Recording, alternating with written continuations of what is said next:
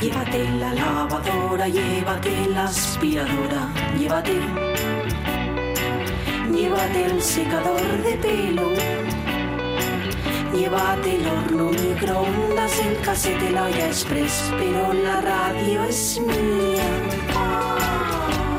La radio es mía. La radio es mía. Y quédate con todo lo demás. La radio es mía. Con Sonia Avellaneda.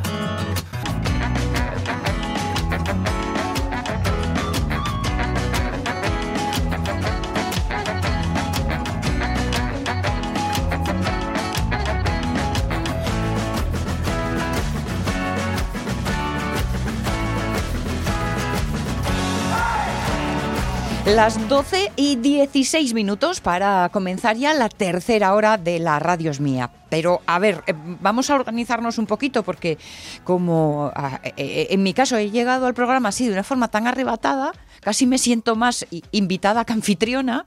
O sea que hay que hacer un poco de orden mental. ¿Y tú cómo te sientes, Jorge Alonso? Bien, bien, bien. De viernes siempre bien. Bueno, muy bien, muy bien, muy bien. Pues oye, vamos a, a, entre los dos mano a mano a retomar esta última hora y a ver qué hacemos con nuestras vidas. Porque la mañana ha estado muy intensita, por lo que me cotillean aquí los compañeros. Me empezaron ya dándole a la musiquita, musiquita en directo, a pesar de las horas con Tolly Deville, ¿eh? que Sí, me sí. hubiera gustado mucho verle. Hicimos nuestro recorrido por el Asturiano, también estuvimos por los cielos, bueno, por estando en las nubes, ya sabéis, un habitual, Mm. y por las nubes y más allá, hasta el infinito, con Gravedad Cero y Miguel Martín. Los extremos que debieron de ser muy interesantes, digo debieron porque pillé justo el final de la conversación y estaban ahí eh, recuperando una escuela en Collao, en Allande, que estuvo muy bien. Y luego, y luego, chico, lo del Mother Talking, que ha tenido, ha sido un paréntesis vital eh, espectacular que no se sabe muy bien si disfruté como un verderón por aquello de los recuerdos de Mozuca o todo lo contrario. Pero bueno, quizá fue un mezclijo de todo el tipo de sensaciones, lo cual no está mal, ¿eh? en, en modo repertorio. Te salieron así como las sombreras, el cardao, la laca. Ay, sobre todo el cardao, el cardao. Y el olor de la laca. Esa Sí. peste que olía. Bueno, en fin. Aquellos tiempos que hacíamos cosas que no sabíamos muy bien lo que significaban. Pero lo malo es que eso no cambió. Y yo a mis 50 y muchos sigo sin hacer cosas que sepa yo bien eh, por dónde van. Oye, yo pero... lo, lo negaré delante de un abogado, pero yo tengo singles de Modern Talking, ¿eh? Sí, hombre, y yo Sí, de sí, aquella hacía radio Bueno, los dos que hay. Sí, sí, sí. Y, y por esto les decía yo a ellos que, que iban de blanco y negro, jugaban mucho con el blanco y negro. Eran Sí. como bácara, pero en ellos. Sí, sí. Y uno era el rollo así morenín, el otro ruito. El, el colgante este de Nora, que era un poco inquietante. no- Ay, eso no me acuerdo. Sí, uno de ellos llevaba un, colgante que ponía Nora, no me digas por qué. Igual Carlos eh, Sierra sí conocía los Mm. intríngulis, pero como ya se ha ido a sus quehaceres varios, pues mira. Nosotros tenemos por delante un ratito, un ratito para que Marta García Tejido nos lleve de concierto. Un ratito para, pues a lo mejor terminar eh, los parques por los que os habéis ido por ahí dando besos como locos. Mm. Que qué bien, que qué bien, ¿eh? Todo lo que sea darse besos, mira, en Hombre, va. cualquier lugar, momento y situación, más o menos. Ah, y la Grecia antigua, claro.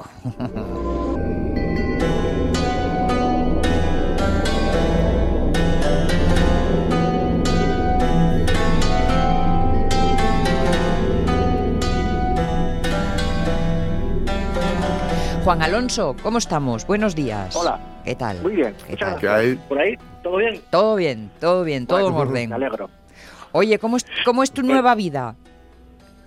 Eh, bueno, sigo, sigo con la de antes. Estoy hasta Sí, no, ha llegado junio- aún, no ha llegado aún. No, no, hasta finales de junio aquí al pie de al pie de Laura. pero sin embargo hay un algo dentro de ti que ya lo va a, ya, ya va hirviendo, ¿no? En tu interior.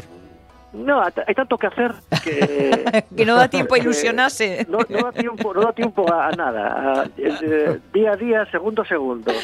Ya, ya lo pensaré como dice Escalato Jara, Ya pensaré mañana. Muy bien, Eso muy es. bien. De momento vas viviendo como, como decía Rambo, día a día. Eso es. Día, día a día, eso es. Bueno, pues no pensemos en el mañana, sino en el ayer, que es a donde tú nos llevas, a esa Grecia antigua. Eso es. ¿Nos habías Pues adelantado tus planes o...? Yo creo que no, que la última Ah. vez como como el pasado viernes no hubo programa porque yo estaba así Mm. especialmente liado, Sí. no sé si, si hablamos lo que íbamos a hablar hoy, pero bueno, vamos a hablar de Pegaso, bueno, Ah. de Pegasus, este este programa informático Sí. eh, espía Sí, sí, sí. que a parecer habían hecho una cosa complicadísima, ¿no? que habían hecho lo- lo- los israelíes, ¿no? Para combatir el crimen y el y el terrorismo, pero al final termina Sí, utilizándose pero para al final- políticos. Eh, Bueno, es, es- bueno, no, es, es imposible de entender, no, no, no, no se entiende nada de nada y, y- y- y acaba siendo un pelín cutre todo, ¿no? O sea, Sí, parece sí, que es verdad. Es, de- es- es todo un poco de garrafón Sí, al final. sí. Sí, eso, eso. Mira como de James Bond, ¿no? Una cosa así. Sí, sí, sí. espionaje del- contra el terrorismo, yo qué sé, para luchar contra Spectra, por ejemplo, Sí. ¿no? Pero sí. no, terminas espiando a un político independentista catalán. No sé, parece un poco... Es- empiezas James, James Bond, llegabas a Anacleto. Sí, ¿cómo, cómo cambia el cuento? Hemos pasado del zapatófono. Muy- Todo mi respeto para Anacleto, ¿eh? Sí, sí. del zapatófono al caballo que vuela. Eso, sí, sí. Bueno, pues, ah, pues nada, vamos a ver de, por, por qué es- a, a qué viene esto de Pegaso. ¿no? Bien. De Pegasus. Bien, bien. ¿De Bueno, pues dónde, Pegasus dónde? Es Pegaso, es, es un es un caballo, ¿no? Sí. Eso todo el mundo lo sabe, ¿verdad? Es un caballo alado. Bueno, eh, era hijo de era hijo eh, eh, fue a ser el, el- el caballo de Zeus, pero nació ¿Mm? de la sangre derramada de Uf. Medusa. ¿Mm? Eh, la, la terrible bestia tenía otras dos hermanas, ¿no? Esteno y Euríale, y mm, eran las, las gorgonas, y Ujú. a esta Medusa Sí. fue a la que a la que mató Perseo. Sí. Ajá. Y de esa sangre surgió el caballo Pegaso que luego domó Perseo. Claro. Eh, es, un caballo que suele ser o blanco o negro, eh, se puede representar de las dos maneras, tienen dos alas, que, que- que es la que le permite volar, pero el- una característica muy peculiar de este, de este Pegaso es que aunque tiene alas y, y- y vuela, cuando vuela mueve las patas como si estuviera corriendo en el aire. Ah, Hmm. O sea, no debería, porque no, no, no, Ya. no sirve No le hace nada, falta. No hace falta, no hace falta. Pero bueno, él mueve, él mueve las alas, aunque la- lo que le mueve es, es evidentemente las... mueve las patas, pero lo que sí, le mueve sí, son las sí. alas. Eso es como cuando Bueno. acercas al perrín a la piscina cogido Sí. y, y todavía no lo Eso. metiste y ya, y ya les empieza a mover. Eso es, Bien, eso es, bien, bien. eso es, eso es, eso es. Aunque, y bueno, y aunque Perseo siempre aparece representado muchas veces a, a lomos de, de Pegaso, Ujú. en realidad a Perseo tampoco le hacía falta, ¿eh? Volar a lomos de un caballo alado, ¿No? porque tenía unas sandalias Ah, aladas, sí, es verdad. Sí. Es verdad. es como, como se le representa también muchas veces, que había sido un regalo de Hermes. Sí. Mm. También tenía un casco de invisibilidad, eh, bueno, tenía eh, muchos accesorios, era el James Bond de la, de la antigüedad. Sí.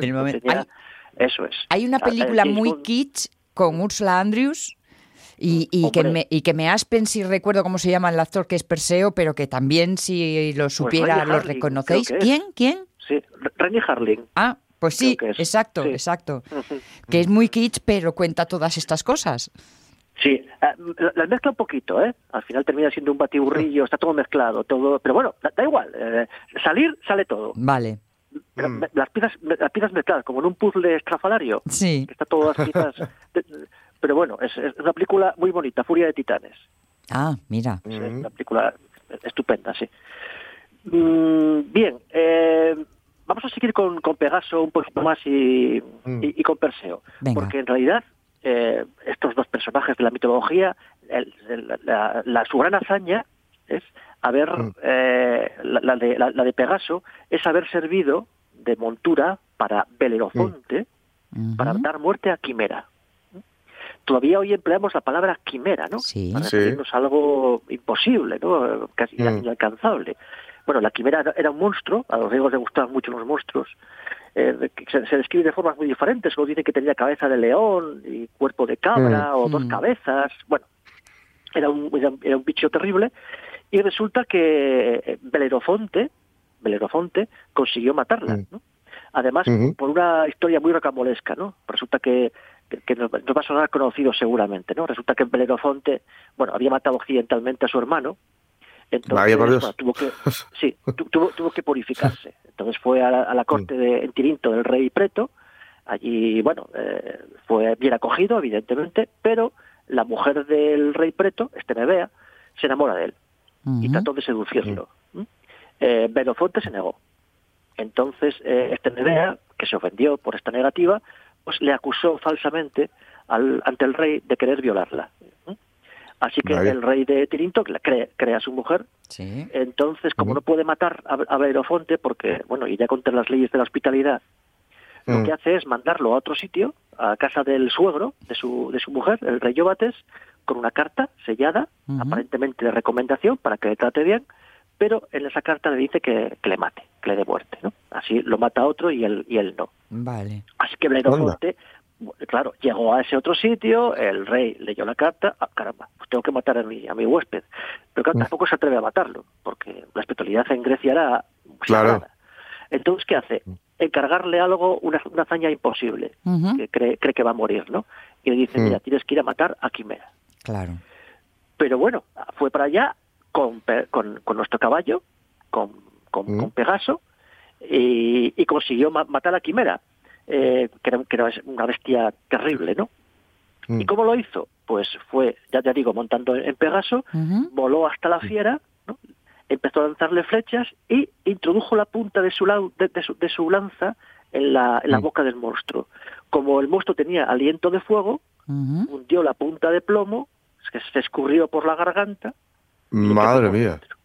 Eso es. Entonces, bueno, Un gracias. como asesinato un poco complicado esto, ¿eh? Sí, es muy complicado, pero bueno, la mitología griega es así. Bien, Hay bien, que- bien.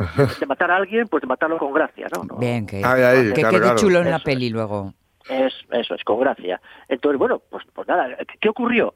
Que Belerofonte, bueno, subidísimo con esta este pedazo de hazaña, además, jolín, montado en un caballo alado, nada menos, pues te creces, ¿no? Mm. Te creces, se, se- se crece tanto que eh, intentó llegar hasta el Olimpo, Mm. subido en su caballo Pegaso, para Mm. convertirse en un dios. Se, traja, se tra- masca la Claro. tragedia. Sí. De esto hemos hablado muchas veces, es el exceso, el, la, la ibris, ¿no? Mm. Mm. la, la- la desmesura, la desmesura. Se le subió tanto la cabeza, los dioses evidentemente se enfadan. Entonces Zeus, muy molesto por esta, este intento de, de lo que hizo fue mandar a un, a un mosquito o a un tábano que picó en el lomo de Pegaso. ¿no? Ah. Pegaso se cabritó Ah. y Belerofonte se cayó. Qué, qué sutil Claro. Zeus, Ya, ¿no? ya. Muy sutil, Vamos, es que además ni me muevo, ¿no? Te mando sí. un mosquito que es como lo menos... mm, Eso es. Y, y ahí se va todo al garete. Pues ahí está, ahí está la moraleja. Mira, tú quieres llegar hasta el Olimpo para convertirte en un Mm. dios y mira, yo te mando un mosquito y se acabó. Sí, Se acabó. señor. Y te caes. No, no murió, ¿eh? No, no, no murió.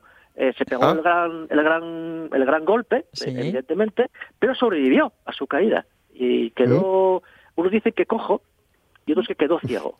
Ah, Pero bueno, eh, se pasó el resto de, de su vida, pues parece que, que lisiado, ¿no? Y, y condenado a vagar por el mundo eh, recordando sus glorias pasadas. sobre Pegaso no volvió a subir mm, a partir de entonces, Pegaso, supongo. Sí, sí, sí, Pegaso siguió subiendo, llegó al cielo y ahora mismo es la constelación Pegaso. Ah, Ah. o sea que Pegaso Claro. siguió el camino y allí Sí, se sí. quedó. Anda, Claro, mírale. claro. Vale, Claro, vale, claro. vale. Pegaso sí consiguió la inmortalidad, Anda. porque, porque Anda. hoy, hoy lo, lo vemos, lo vemos en el cielo, pero a nuestro amigo Belerofonte no. En conclusión, ¿por qué eh, se da el nombre de Pegaso a este a este programa programa informático? Ya. Bueno, pues puede ser pues porque permite llegar hasta hasta el cielo Bueno, y el cielo es hoy Mm. nuestros móviles. a cotillear a los poderosos, Ahí está, ahí está. Mm. que serían Oh, los dioses de quizás. entonces. Eso es. O quizás porque eh, permite matar a Quimera. Es decir, permite Ah. acabar con el terror, con los terroristas, Mm. combatir el crimen. Es decir, hoy Quimera sería, pues eso, un, un grupo terrorista o algo, o algo así, ¿no? Sí. En todo caso, esta podría ser la, la interpretación. En todo caso, estas libertades mitológicas, ¿no? De, de- de llamar a un programa informático con un nombre como, como, como Pegaso, Sí. no, no es tan descabellada. ¿eh? Eh, es, es la misma libertad que se tomaban los, los grandes mitógrafos de la antigüedad, pues no sé, Hesíodo o, o Ovidio, cuando alteraban las leyendas Sí. de acuerdo con las necesidades de su mensaje, ¿no? O, o con, lo- Hmm. o con las necesidades de, de la teología o, o del estilo artístico, me, da igual. Ajá. Mm. Los mitos en la, en la antigua Grecia no estaban fijados de tal manera que, que fueran imposibles de, de cambiar. Esto no es la Biblia, ¿no? Sino que eran historias Eran maleables, ¿no? Eso es, que los narradores, los poetas, podían modificar. Así que los creadores de este programa informático están cumpliendo con la, tra- con la tradición, tomándose la libertad mitológica de llamar a un programa que va con- que intenta espiar los móviles con el nombre de un caballo que hoy está en la constelación. Es que es que hoy es una, una constelación. Mm. Que fíjate. Solo nos falta el tábano. Sí. Sí. Sí, estaría bien para descabalgar toda la jugada, ¿eh? Estaría es, bien, estaría es, bien. es. Bueno, esto si le damos una vuelta igual se nos ocurre quién pueda ser el tábano, pero en fin, hay que reflexionarlo un poco. Sí, eso, co- co- como siempre, hay varias preguntas que quedan sin responder. Nuestros Sí. clientes seguramente estarán respondiéndolas ahora mismo. en Sí. casas, ¿no? ¿Quién puede ser el tábano o el mosquito que picó en el lomo de, de este de este Pegaso? ¿no? sí, sí, sí, sí. ¿Y, quién, ¿Y quién es Quimera? Claro. También. ¿Quién es Quimera? Ese... Eh, También. Es, es en realidad Mm. un político independentista catalán, eso es Quimera. Bueno, pero ya ves que Quimera está eh, conformada con pedazos de muchos varios, Eso ¿eh? es, con lo es cual. Mm. caben ahí muchos nombres posibles. Sí, sí, tiene varias cabezas. Sí, varias sí, cabezas, por eso. Cada uno puede, puede decir la suya o pensar en la suya. Muy bien, muy bien. Pues mira tú, ¿por dónde? Volando, volando, cabalgando, cabalgando. ¿eh? Unos consiguen el cielo y la eternidad y quienes quieren aprovecharse de las cualidades voladoras lo que acaban es cayendo pates arriba. Y dándose cuenta de que hay cosas que no se deben hacer. Ah, bueno, y, bueno. y- y comprobamos que comparado con, con los mitos y con la Grecia antigua y clásica, somos muy cutres. Eran más brillantes las historias de antes, ¿no? Sí, sí, sí. Vamos. Sí, pero O sea- son, tan ricas y tan, tan atractivas que se pueden rastrear hasta, hasta en un programa informático. O sea que Pero me hace gracia esa evolución. Me hace gracia esa evolución de los textos, esa evolución de las historias, que de alguna forma, pues, toda, toda la, la- la cultura de los cuentos populares también se van dando Claro. así, ¿no? Se van adaptando, Claro. se van viviendo de forma distinta. El malo es más malo según en qué momento o con quién. eh, con lo cual tiene lógica que eso suceda también con los mitos.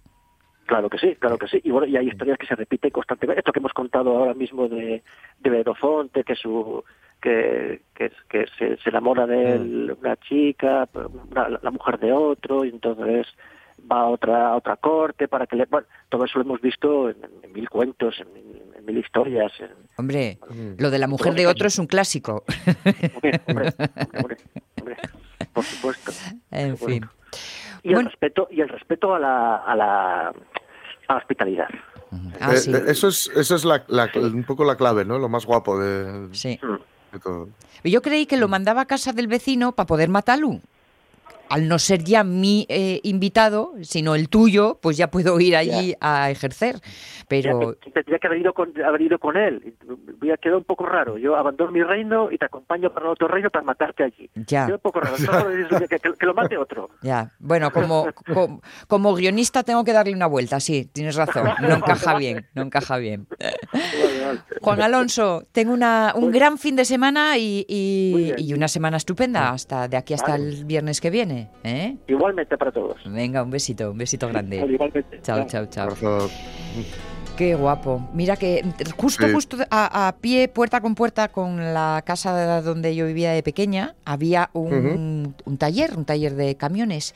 Y siempre el dueño tenía un Pegaso, que era lo, prim- Pegaso, lo primero claro. que sacaba para dejar hueco y trabajar, y lo último que entraba en el taller que para quedar guardado.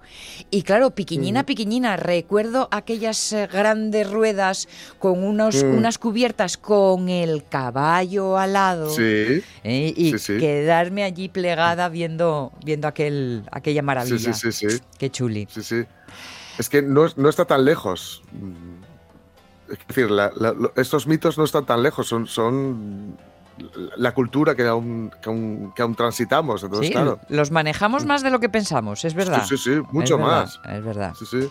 Oye, a ver, ¿qué tenemos pendiente? José, tienes que ayudarme porque en el tintero eh, tenemos repaso de la, de- del Facebook que no hemos terminado, ¿no? Venga, pues yo creo que eh, antes de que llegue Marta Teijido, que no va a tardar mucho y que viene además cargada con muy buena música para Sí. un nuevo concierto, pues yo creo que podemos aprovechar y, y repasar un poquitín. Venga.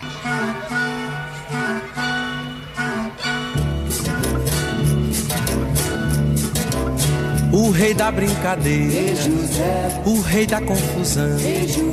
Um trabalhava na feira, outro na construção. A semana passada, no fim da semana, João resolveu não brigar.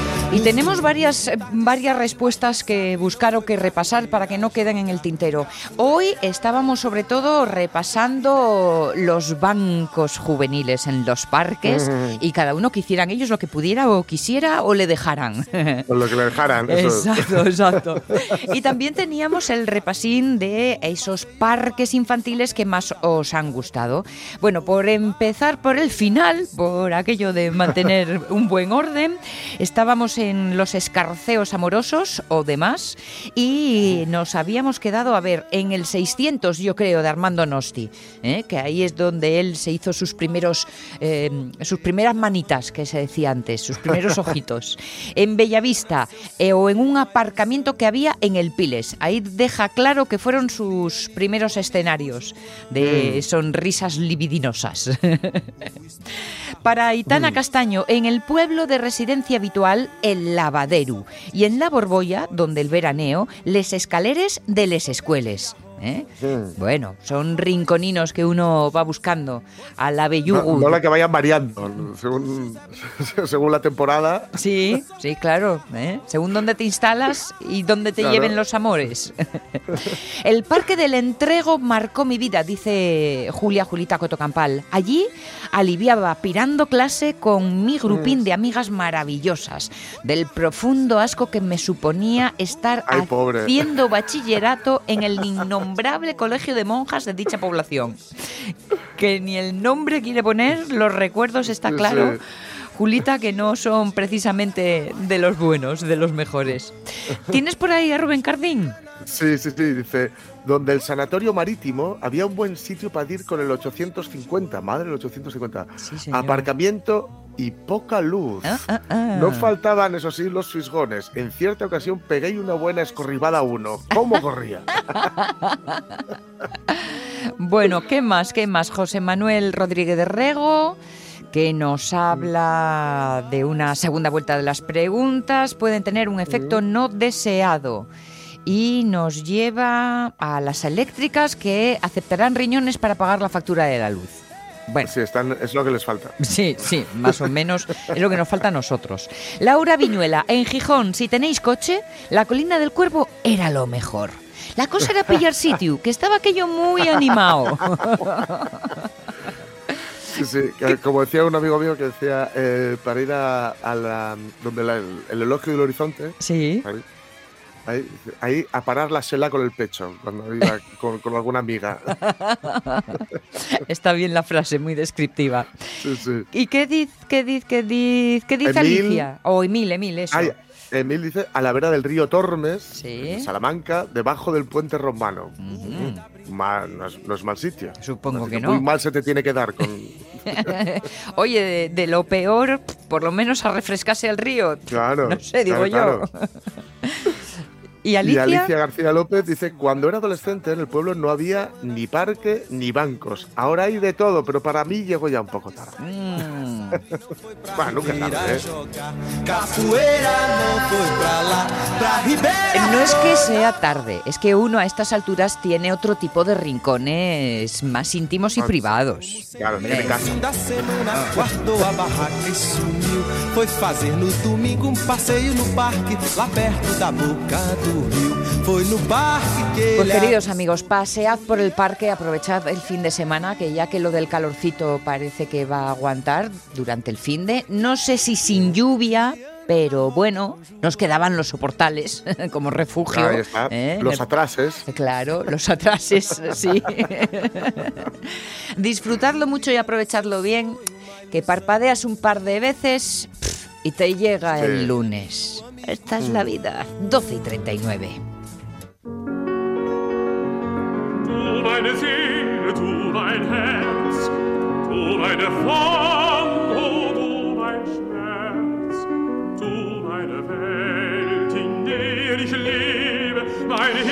poquito antes de lo habitual, Marta García Teijido, ¿cómo estás? Hola, buenos días a todos. Pero es que yo luego me enredo, me enredo, te dejo sin tiempo. Y No puede ser.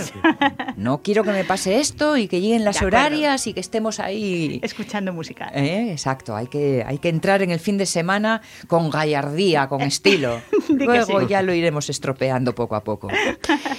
Con un concierto de la OSPA llegas. Sí, eso es, de todo lo que hay, porque sabemos que aquí en Asturias no nos podemos quejar. Cierto. He escogido el concierto de la OSPA de la próxima semana. Como siempre, la OSPA nos ofrece dos citas. Sí. La primera en Avilés, en la Casa de Cultura, el jueves 26, y al día siguiente se repite el programa en Oviedo, en el auditorio. Vale. Eh, ¿Qué nos trae la OSPA? Pues nos trae un programa 100% música inglesa, música de desde que comprendería desde finales del siglo XIX y todo el siglo XX. Tenemos a Edward Elgar con las variaciones Enigma. Ay, qué bueno. Ajá, sí. Sí, tenemos a William Walton y su concierto para viola y orquesta.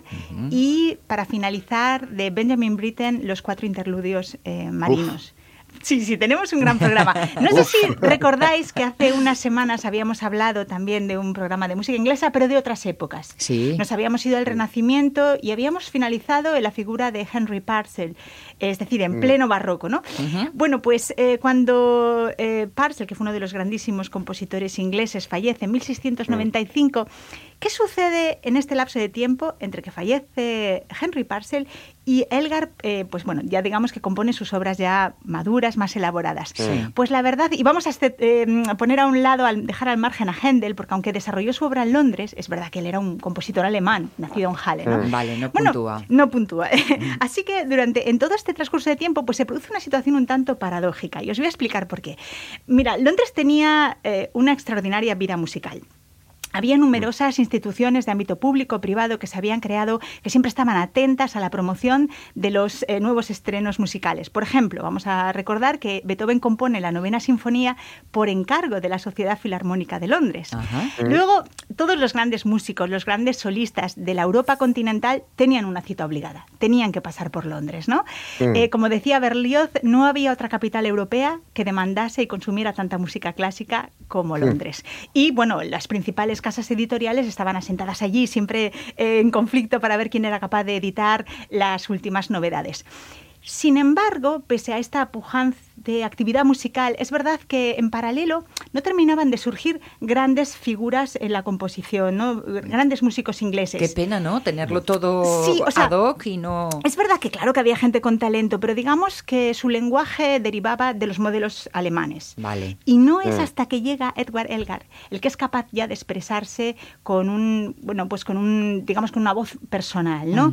Y ahí vamos a marcar un momento en el que los musicólogos lo llaman el renacimiento musical inglés, ese renacimiento entre comillas porque hablamos del final del siglo XIX. Pues ya centrándonos un poco en la figura de Elgar, que nace en 1857 en Busta, y bueno, él decía que era autodidacta. Bueno, es verdad que su padre algo le enseñó de música, pero dice que lo aprendió en la tienda de su padre, en- leyendo partituras y escuchando música, ¿no? Y la verdad es que estas variaciones Enigma, que más o menos compone hacia los 40 años, le dieron un éxito inmediato. Eh, antes de empezar a escuchar el primer corte, os diría que, eh, digamos que la estructura es un tema original, Sí. seguido de 14 variaciones. Y estas Vale. variaciones están dedicadas a diferentes amistades eh, de su círculo próximo y son como retratos musicales. Anda, Vamos a guapo. decirlo así. Vamos a empezar Todo con, el, con la misma melodía. Mm, Sí, digamos que hay una estructura base que se va modificando a nivel melódico, rítmico, de Vale, carácter, pero vale. que todo surge del tema. El tema que vamos a oír eh, in- se inicia con una especie de forma tripartita. Empezamos a oír eh, la cuerda en un tono menor, luego modula a tono mayor y el tema recogido por, el, por los vientos para luego volver a reproducir ese inicio. ¿Vale? Vamos a escucharlo. Vamos a escucharlo, sí.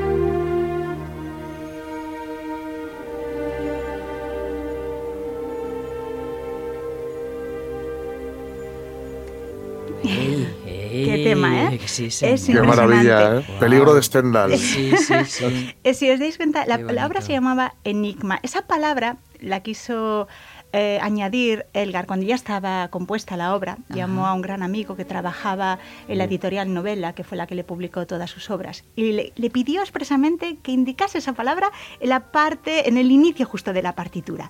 Cuando la obra se estrena en el año 1899, dirigida por el gran director alemán Hans Richter, eh, la persona que tenía que hacer el programa de mano se entrevistó con él ¿no? y le preguntó sobre el significado de, de esta palabra. ¿no? Y él, Ajá.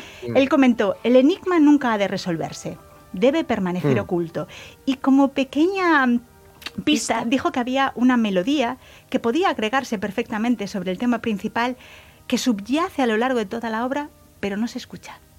Era una melodía muy famosa, pero ahí dejó el tema. ¿no? Entonces realmente hizo crear un halo de misterio alrededor de esta obra. Me y, imagino. eh, tantas hipótesis ah, se han puesto sobre la mesa sobre cuál sería Mm. esa, esa melodía. ¿no? Vamos a seguir escuchando.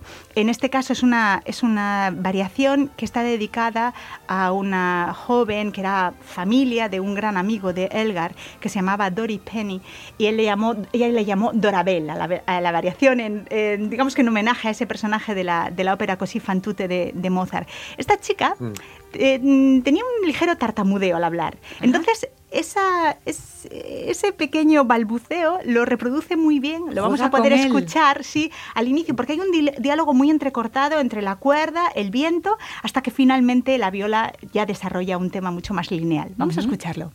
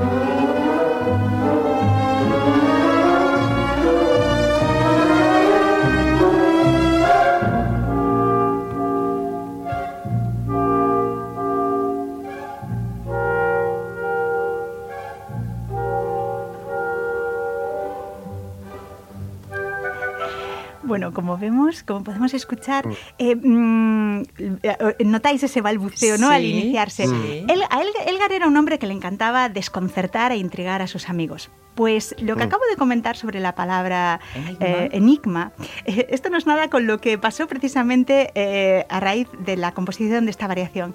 A esta chica Dorabella le entregó una carta, Dora, mejor dicho, Vale. le entregó una carta de agradecimiento y dentro de ella va un criptograma. Y dijo Ay, que. Dora era la única persona que podría adivinar el enigma. Así que cuando fallece Elgar, eh, unos años más tarde, Dora escribe un libro contando un poco las anécdotas en torno a la composición de esta, de esta variación. Y en los anexos eh, Incluye- incluye la copia de este criptograma.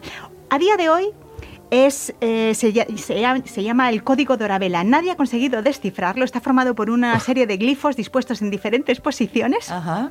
Y llegó hasta tal punto la búsqueda, el intende- intentar descifrarlo, que la propia Sociedad Elgar, que había sido una institución creada para la difusión de su obra, en el año 2007... Ofreció un premio. Sí, exactamente. Eh, se celebraba los 150 años del nacimiento del compositor y ofreció 1.500 libras Ole. a aquel que fuera capaz de descifrarlo. Pero tenía que ser metódicamente eh, sólida la respuesta y Ajá. claramente Mm. obvia. Vale. Acudieron matemáticos, criptógrafos y la verdad es que se declaró desierto. Nadie fue capaz de dar una respuesta realmente solvente a, a este, a este código Dorabella, como digo. ¿no? Eh, seguimos escuchando y a continuación es quizás la variación seguro más famosa de esta, de Sí. esta obra, que es Nimrod, que está dedicada a su gran amigo eh, que, también, el que, que trabajaba en la, en la editorial y que siempre eh, era, se llamaba Jagger, de apellido, y que siempre fue muy crítico con él, pero fue siempre su gran apoyo. Vamos a escucharla.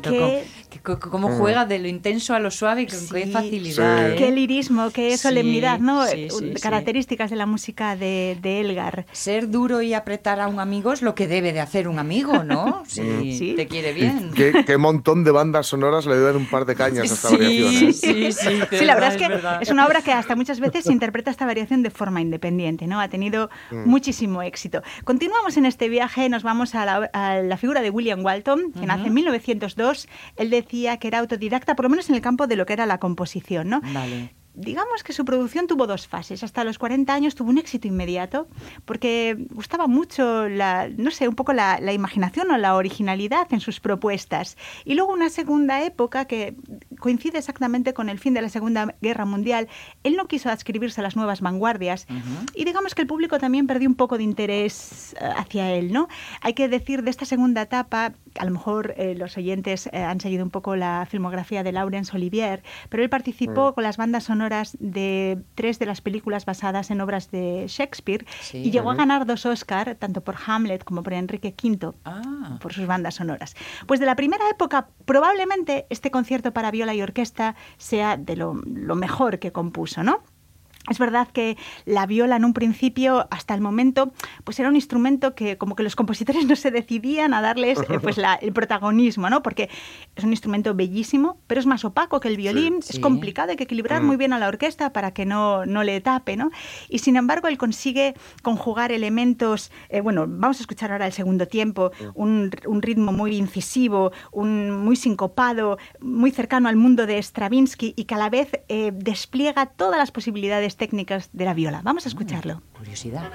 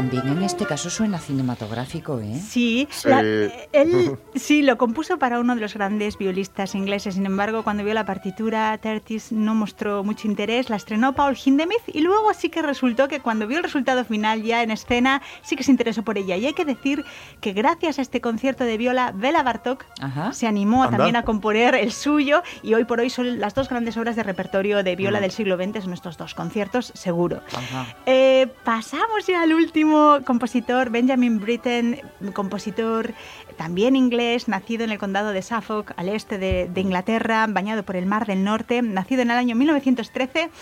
Un hombre que, ¿qué podríamos decir de él? Tiene un amplísimo catálogo. Era un hombre que siempre mantenía la teoría de que la música tenía que, es un lenguaje universal, tenía que llegar a todo el mundo. Y él se había dado cuenta que los compositores, o muchos de los compositores de la música contemporánea, escribían para un, ya para un tipo de público muy elitista. Entonces, él compuso, fue muy versátil, compuso desde temas populares, música para radio, para bodas, guía de orquesta para jóvenes, como para eh, auditorios más, o sea, para públicos más sofisticados, eh, sinfonías, obra camerística con un lenguaje más complejo. Esta pieza, que son los cuatro eh, interludios eh, marinos, las trajo de la, gran, de la ópera Peter Grimes. Fue una obra que estrenó Buah. en el año 45, fue un éxito rotundo y, por cierto, le permitió vivir ya de rentas a lo largo de toda su vida. ¿no? ¿Y, por- y de dónde surgen estos cuatro interludios? Pues lo estrenó, lo estrenó en un pequeño teatro londinense y no había muchos recursos técnicos. Entonces le pidieron que por favor esos interludios eh, entre los cambios de escena que los alargase un poco Para poder que hacer dieran los cambios. a los cambios de decorado. Entonces Claro. el propio Britten se planteó, bueno, ¿por qué no? Si les modifico un poco el final, pueden quedar como una suite orquestal. Ajá. Y eso es lo que plantea. Es una suite orquestal, es una música programática. Describe eh, seguramente su mar del norte donde nació en diferentes momentos, desde la calma de un amanecer, un claro de luna, hasta una tormenta. Y esto es lo que vamos a escuchar. Vamos a escuchar esta tormenta perfectamente descrita con todo el despliegue orquestal y caracterizado con mucha percusión. Vamos a escuchar los timbales, los grandes crescendos y diminuendos de la cuerda que producen ese sonido como del oleaje. Vamos a por Pongámonos ello. el salvavidas.